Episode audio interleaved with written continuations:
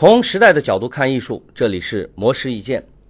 赖声川是台湾知名戏剧导演，他的作品《暗恋桃花源》曾在两年时间内连续斩获东京影展银鹰奖、柏林影展卡里加里奖、金马奖等多项大奖。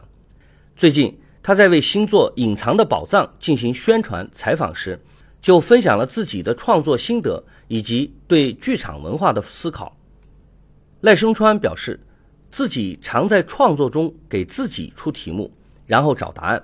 比如在创作《宝岛一村》时，他的团队先收集了台湾眷村二十几个家庭的一百多个故事，并从中梳理出了题目，把眷村六十年的历史浓缩在三个家庭里。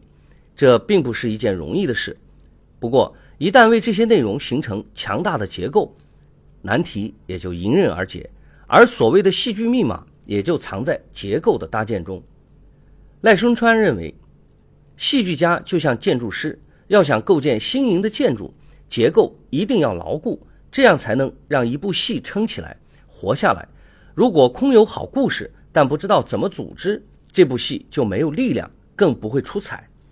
此外，赖声川还表示，自己作为编剧和导演，并没有无限的权利，爱怎么写就怎么写，而是要对观众负责。